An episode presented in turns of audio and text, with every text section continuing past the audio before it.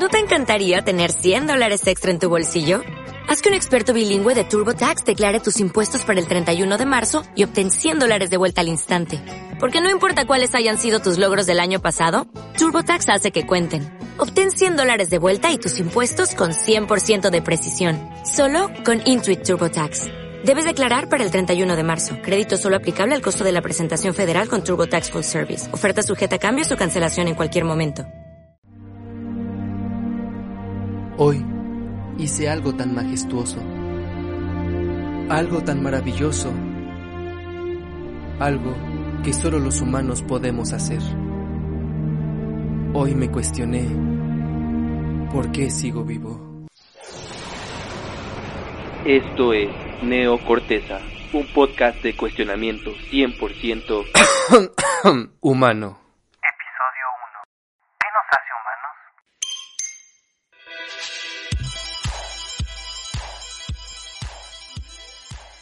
Muy buena existencia tengan todos ustedes, sean bienvenidos a este primer episodio de Neo Corteza. Me presento, mi nombre es Piquiños y les agradezco por ser los primeros podcast escuchas, por sintonizar este bonito podcast, este bonito proyecto que acaba de iniciar.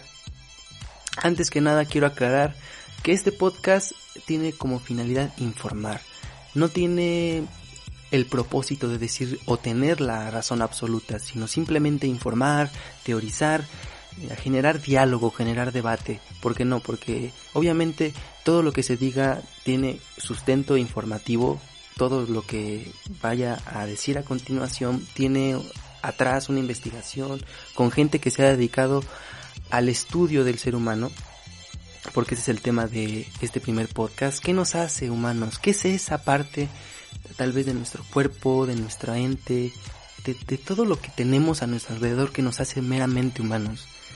Y para ello, eh, quiero iniciar con una investigación que se hizo en 1987 por el doctor Paul MacLean. Esta teoría, o bueno, en este documento postulaba eh, el cerebro trino o tri-1, lo que significa que hay tres cerebros en uno. Y abriendo un poco el paréntesis, que esto al final lo vamos a, a matizar un poco más, quiero que tenga en mente el número 3. El 3 no sé, me parece un número muy curioso.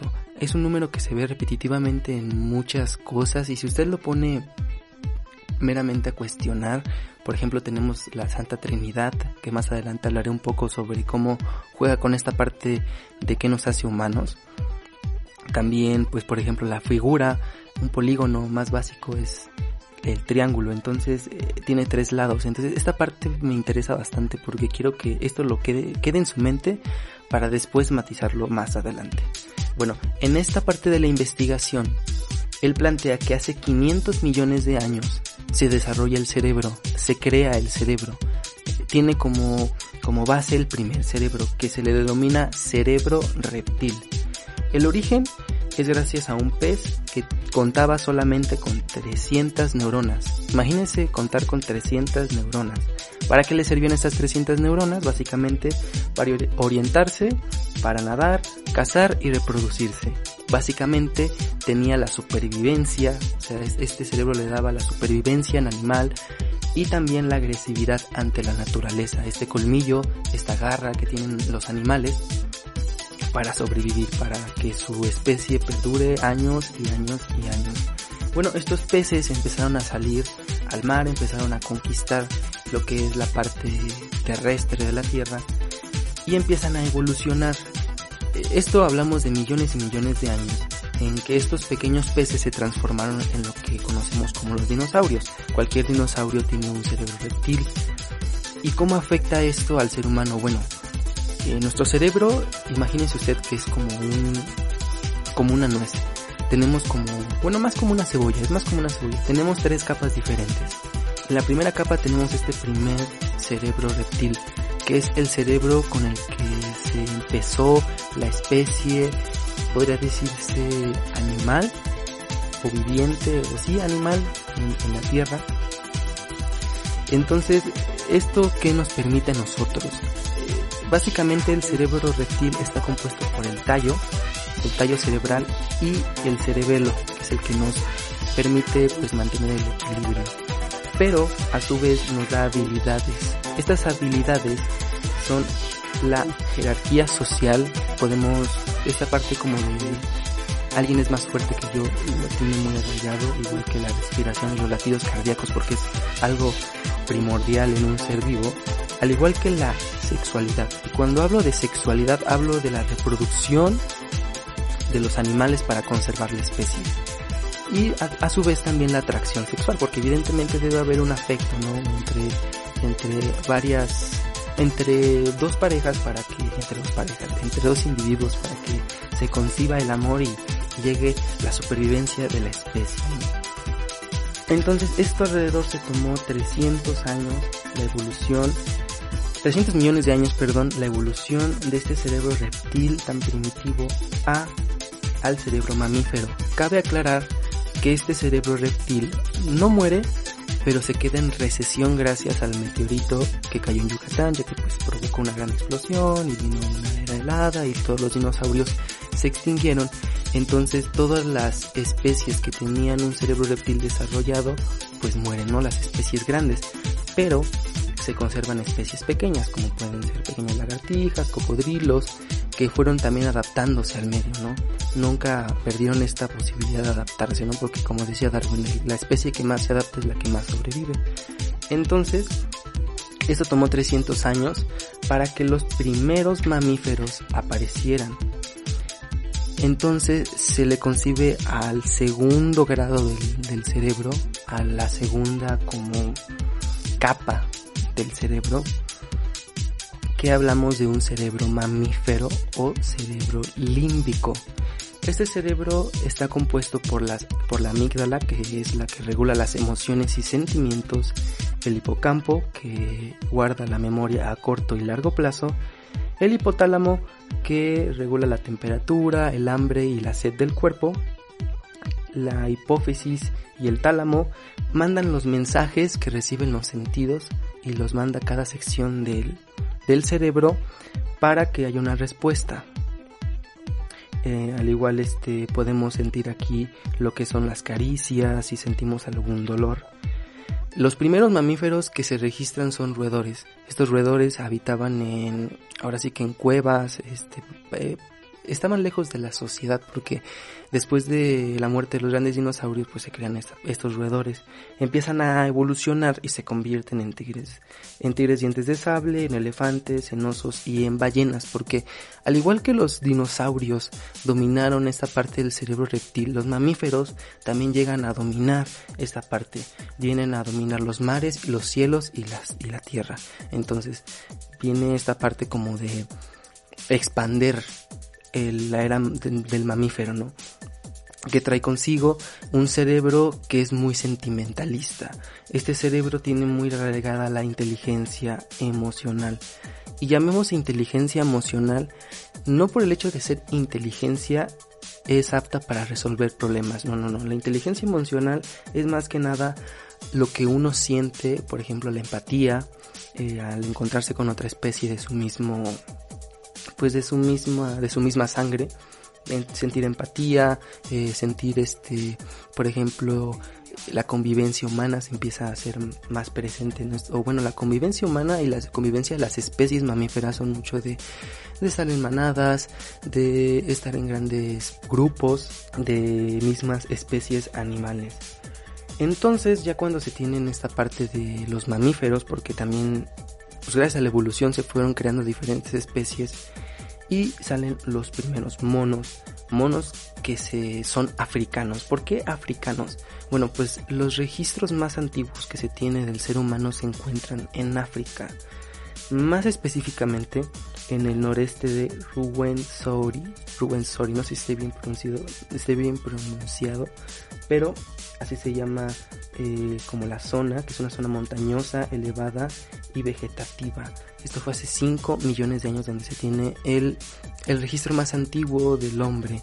Este, esta, eh, esta zona se caracterizaba por, además de tener cerca el río, el río Nilo, también era una zona muy lluviosa, una zona que tenía bastante agua, bastante vegetación y llovía los 365 días. Entonces se tiene los restos o se encontraron los restos de los Australopithecus que contaban con un cerebro tan solo de 450 gramos. Consideramos que esta es la evolución del mono. Manejándolo un tema de científico, realmente no se tiene con precisión de dónde evolucionamos, ya que son teorías a fin de cuentas, no, no son leyes o son eh, cosas que ya son meramente la verdad, sino que son teorías. Al igual que esto es una teoría, aunque tiene sustentos científicos, pero no se ha convertido en una ley.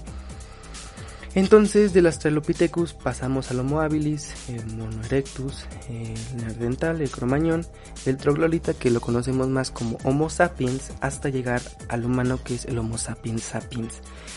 Para esto, pues pasó 5 millones de años, bueno, no tanto, pero sí más o menos 5 millones de años le tomó el humano desarrollar de un cerebro de 450 gramos a un cerebro actual de 1 kilogramo 360 lo que hizo que aumentara más la capacidad cerebral para guardar más cosas, para entender más cosas, pero no quitemos de lado que solamente era inteligencia artificial, inteligencia emocional. Entonces después de esto hay una evolución al tercer cerebro. El tercer cerebro se llama como este podcast, neocorteza.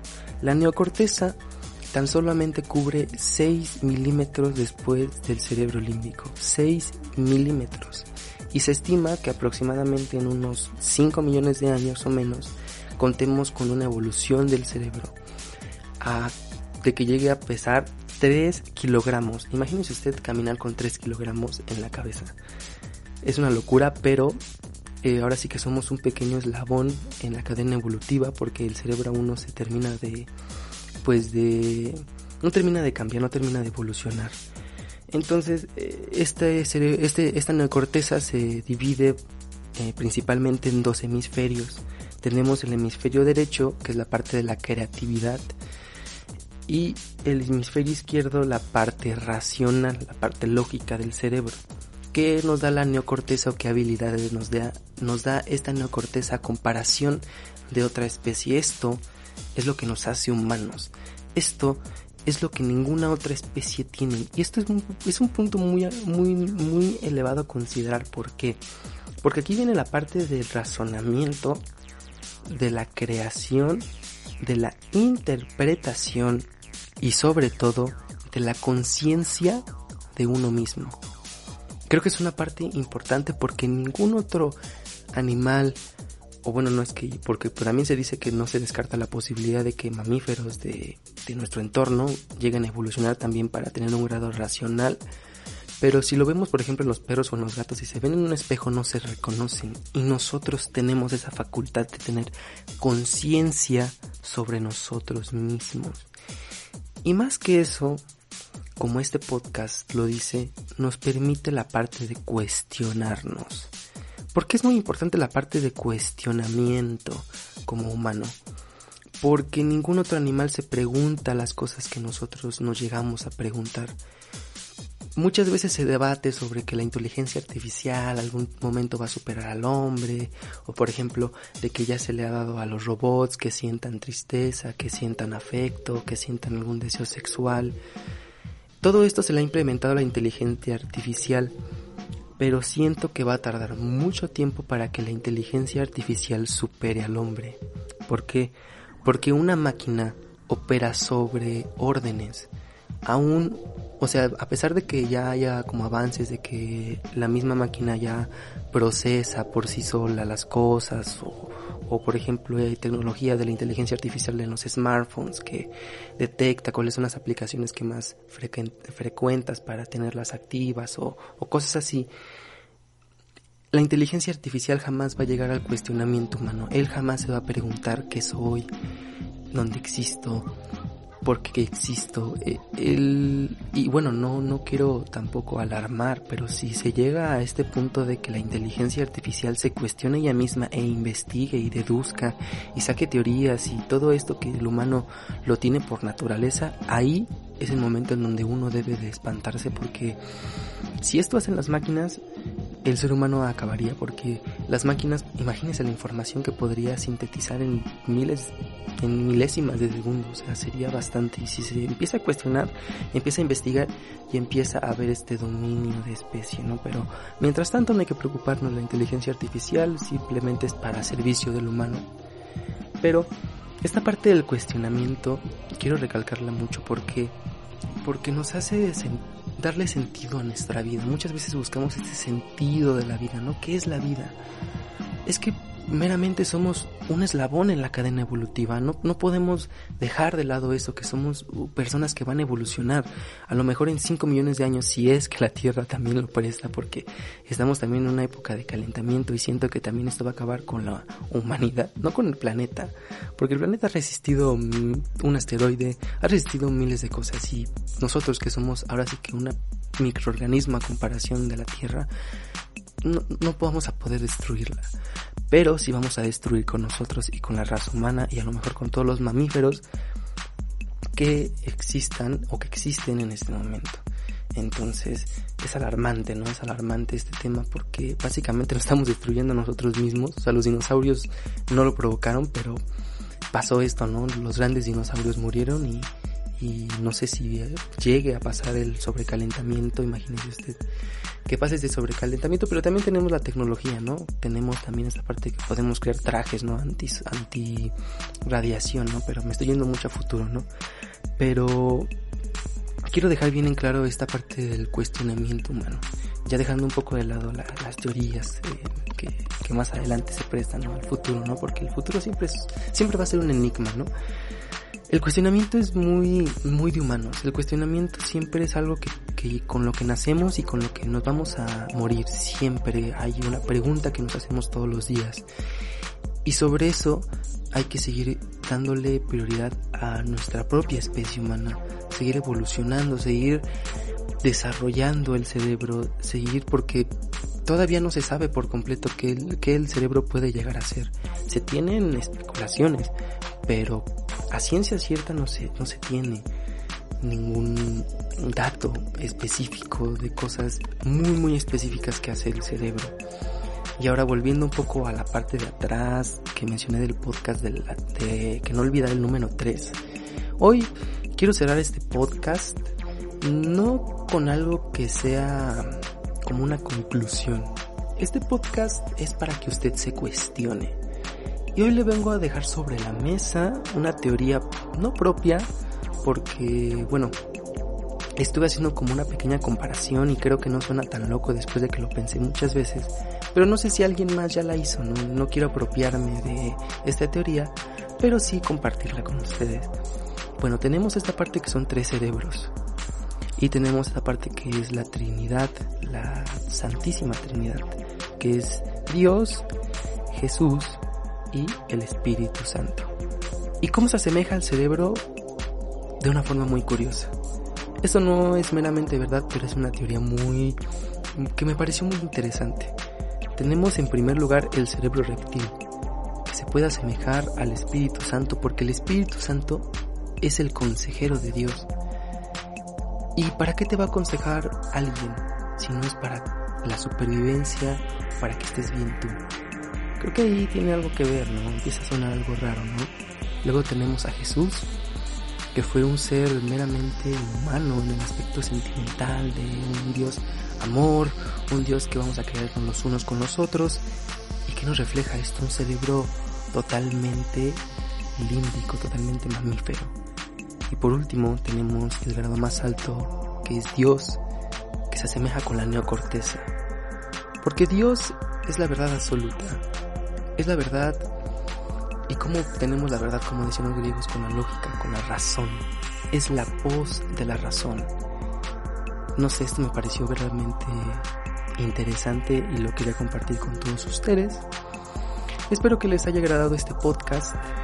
Eh, por esta ocasión, pues será subido por Spotify y el día de mañana, que sería febrero 2019, febrero 2019, 19 de febrero del 2020, se subirá en otras plataformas como Evox, como eh, Apple eh, Podcast, Google Podcast, Entonces vamos a tener esta como presencia en todos todos los todas las plataformas de podcast o todas las plataformas que permitan subir podcast.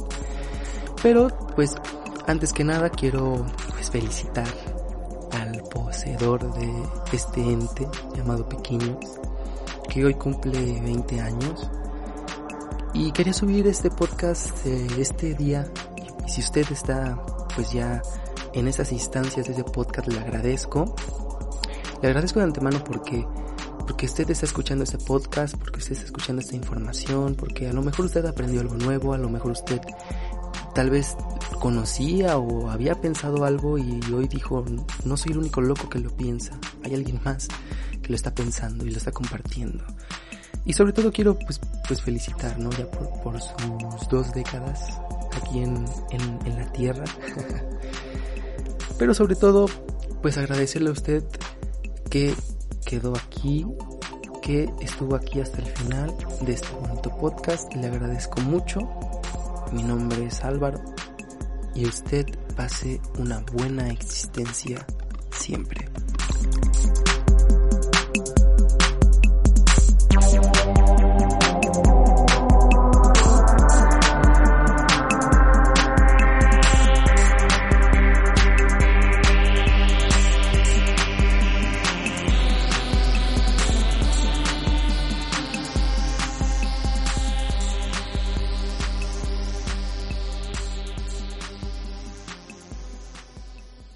Como nuevo cliente de Western Union, puedes disfrutar de una tarifa de envío de 0 dólares en tu primera transferencia internacional de dinero en línea. Envía dinero a los tuyos en casa de manera rápida, fácil y conveniente. Visita westernunion.com o descarga nuestra app hoy mismo y tu primera tarifa de envío corre por nuestra cuenta. Aplican ganancias por cambio de moneda. No disponible para tarjetas de crédito y envíos a Cuba. Servicios proporcionados por Western Union Financial Services Inc. NMLS 906983 o Western Union International Services LLS NMLS 906985.